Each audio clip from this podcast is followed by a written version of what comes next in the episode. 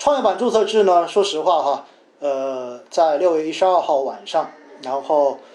证监会公布了相关的这种文件，包括深交所也公布了相应的这种配套的文件。那注册制这个话题，应该如果从过年一直到现在有听我去讲各种直播的朋友们，应该非常清楚我对于注册制的看法。因为注册制真正最早说要推注册制，大家是大家知道是在什么时候吗？最早的时候说要推注册制是在二零一四年，二零一四年的年底。二零一四年当时大家应该知道，一四到一五年那一波的那一波的话是出现了疯牛，所以呢，当时也是中小创是最明显的这种涨幅，当然创业板涨得飞到天上去了，对不对？包括上一次我跟大家说，像当时的暴风科技在最巅峰的时候可以到一千六百倍的市盈率，也就是泡沫化特别严重。那么在二零一四年、一五年，当时就是说要推注册制改革，原因也是很简单，为什么呢？因为要去吸引海外的中概股回归 A 股。哎，大家听到这个之后，有没有觉得特别耳熟啊？这个说法就是要吸引中国优秀的这些互联网企业都回归创业板。回归 A 股，所以当时就说要推注册制。哎，大家想想看看，二零一五年这么说，今年好像也在这么说，哎，是不是这样子的？所以你会发现，每次说到注册制，其实它背后的这个逻辑跟动力都没有变过。但是呢，注册制一旦推出，我们当当时就有说过，在二零一五年的时候，那时候在外面做讲座，我就说过，如果你要推注册制，必须。要保证你的整个市场至少不能是负面的，应该是偏正面的。如果是牛市，那当然最好。为什么？因为我们要知道一点，注册制改革是整个 A 股市场、整个资本市场的根本性制度改革，因为它改变了整个资本市场中间大家首次公开发行证券的这个规则。因为以前是审核制、核准制。说白了，就是证监会监管机构要做实质性审查。什么叫实质性？就是他要当保姆，当投资者的保姆，帮你来分辨这些公司是不是好公司，是不是真正有盈利的公司。如果他觉得你不好，他就直接拒绝它上市。但是这样一做，就形成了一个结果，那就是上市的这个流程变得特别特别的长。基本上，从一家公司想要上市融资，到最后能够成功上市。可能大概中间花的时间会要花到两年甚至于三年的时间，那么这个周期就特别的长。而注册制改革说白了就是我只提我只是进行形式上的审核，说白了我要求你提供这些东西，你只要提供了，我看你所有东西都具备，OK 我就允许你注册，我不再去做实质性审核了。那这个事情交给谁来做？交给谁呢？第一。作为你想上市融资的公司来讲，你必须要最大诚信的去披露所有跟投资相关、跟定价相关的信息，而且必须是真实的。你必须承诺这个是真的。除此之外，保荐机构，也就是像券商，它必须要去进行相关的这一些材料的真实性的这一种核核查。这个动作交给了谁？交给了保荐的券商。要他去做这个事情，保荐人，而且到最后注册制的这个审核交给谁？交给交易所来做，也就证监会监管机构不做了，由交易所，比如说我们现在的创业板就是深交所，对不对？包括之前的科创板就是上交所，由上交所来做审核，那整个的上市流程就变得比之前简单很多，因为不做实质性的审核了。同时呢，把上市的这个要求。大幅的降低了，因为其实这一次的注册，呃，这一次创业板的注册制改革，它是提供了五套上市的一个不同的模板，也就是五个模板，只要你满足一个，你都可以上市，而且对于利润的要求没有那么高，甚至于你现在没有盈利也没有问题，只要你本身的话呢有足够大的市值，而且呢你的营收。有一个非常快速的这种增长的速度，那我都可以允许你上市，哪怕你现在没有盈利。所以呢，它其实是在上市端 IPO 端把要求给降下来了，让你的上市的这一个速度变得更快一些。那么我们知道，其实对于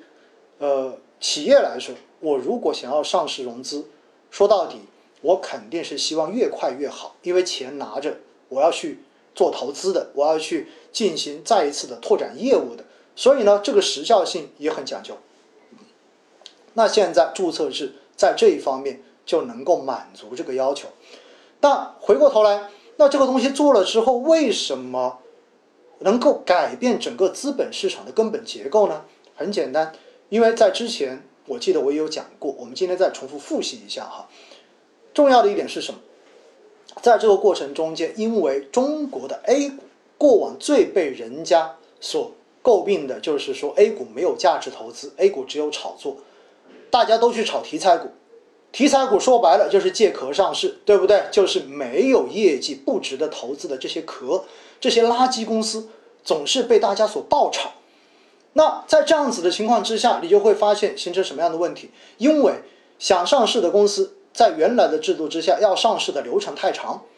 它要耗费的成本过高，所以他就情愿去收购一个垃圾公司来借它的壳上市。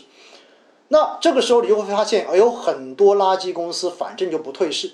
因为它留这个壳，只要哪一天哪家企业看上了一个壳，可能它的价值就有多少个亿。而在对于投资者而言，尤其是对于个人投资者而言，大家就很热衷于听消息，为什么呢？因为听说某家公司会要被收购，听说某一家公司可能会有重组的消息，于是大家就提前埋伏进去，都是垃圾股。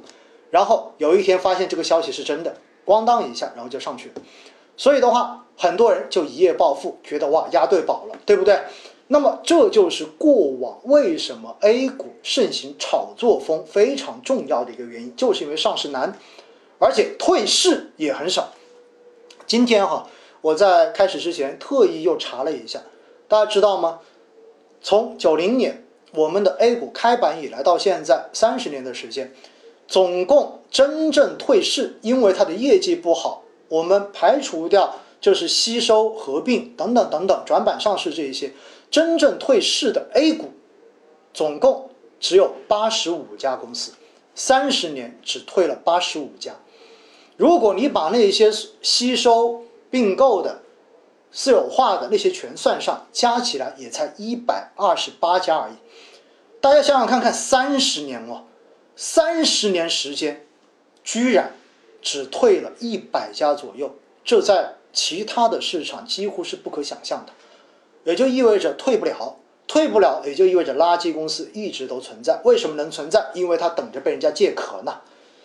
而注册制推行之后，最重要的第一，让上市变得容易了。上市变得容易之后，是不是就意味着以后这些公司要上市，它已经不需要再去借壳了，对吗？所以壳的这个资源的价值就下降了，以后甚至于没有人愿意去借壳，所以垃圾公司被炒作的这个概率，相较以前肯定就下降了，肯定就降低了。那回过头来，对于炒作垃圾股、炒作题材题材股的这些人来说，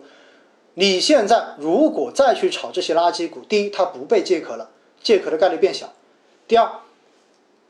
这一次注册制推出之后，重要的就是严格退市制度，因为与注册制相关的东西，一定是你上市变得容易，那么你的退市就变得更加严格。所以这一次说到退市哈，它基本上分了四大类：第一，从交易类；第二是财务类；第三是规范类；第四是违法类。四个你只要犯了中间的某一个，都是直接退市，严格退市。大家知道。尤其创业板是没有 ST 概念的，所以如果以后你再敢去炒垃圾股，真的分分钟有可能就被退掉了，退市之后血本无归。因此，注册制配合严格的退市制度推出之后，其实对于改变整个市场的这种投机风气，应该说是有本质上的作用。当然，我刚才看到有很多的朋友在说：“哎，这个违法骗子太多，对不对？”没错，说的非常好。所以，注册制要真正的成功的运行下来，最重要的有一个东西一定要跟上，这个东西叫做处罚的力度。如果处罚力度跟不上，如果未来作假的这些公司，你违规作假之后，居然只罚你六十万，那么注册制就叫做名存实亡，没有任何的价值。所以，它一定配合的就是严格的这种处罚制度。其实，在海外，为什么这些成熟市场很少有公司敢去作假？因为一旦作假，就会被罚得倾家荡产，而且你可能还要负刑事责任，而不是像过去我们的很多的这种上市公司天天作假，做假做成习惯了，大家应该都非常的清楚。比如说獐子岛，大家还记得吗？扇贝游走了，扇贝又回来了，然后过一年扇贝又走了，然后扇贝又回来了。瑞幸就不用说了，对不对？这一次的话是被。而且瑞幸的这次事件直接造成了美国有口实对所有的中概股来进行打压，所以我们说以后大家相信一点，就是新的证券法其实，在几个月前颁布之后，也加大了对于违法这一块的处罚的力度，也就意味着以后的违法成本会变得更多一些。那注册制有没有坏处？当然有坏处啊！注册制你要把它翻过来看的话，是不是上市变得容易了？上市变得容易，那么就意味着